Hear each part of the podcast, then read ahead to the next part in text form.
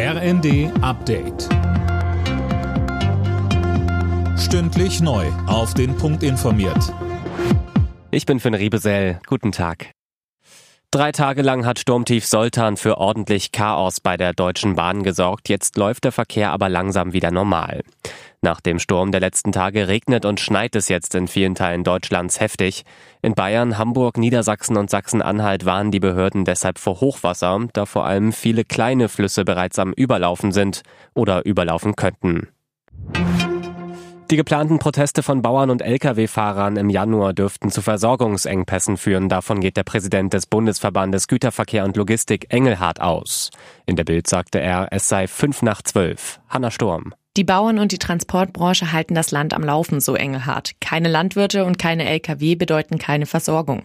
Man wolle mit den Protesten zeigen, was man von der wirtschaftsfeindlichen Politik der Ampelregierung halte. Es sei bereits fünf nach zwölf.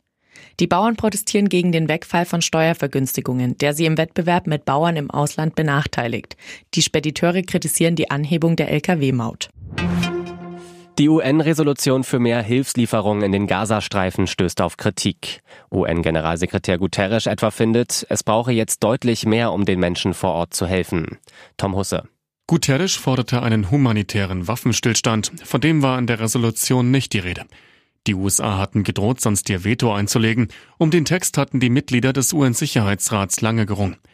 Israel hat bereits erklärt, an seinem Vorgehen weiter festhalten zu wollen, ungeachtet der Resolution, vom israelischen Außenminister hieß es, sein Land werde den Krieg so lange weiterführen, bis die Terrormiliz Hamas vernichtet sei und die restlichen Geiseln frei seien.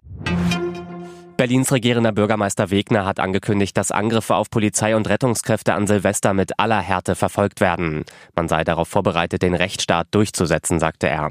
Bei einer Razzia in Neukölln wurden jetzt 30.000 Böller, Kugelbomben und Knallpatronen gefunden. Alle Nachrichten auf rnd.de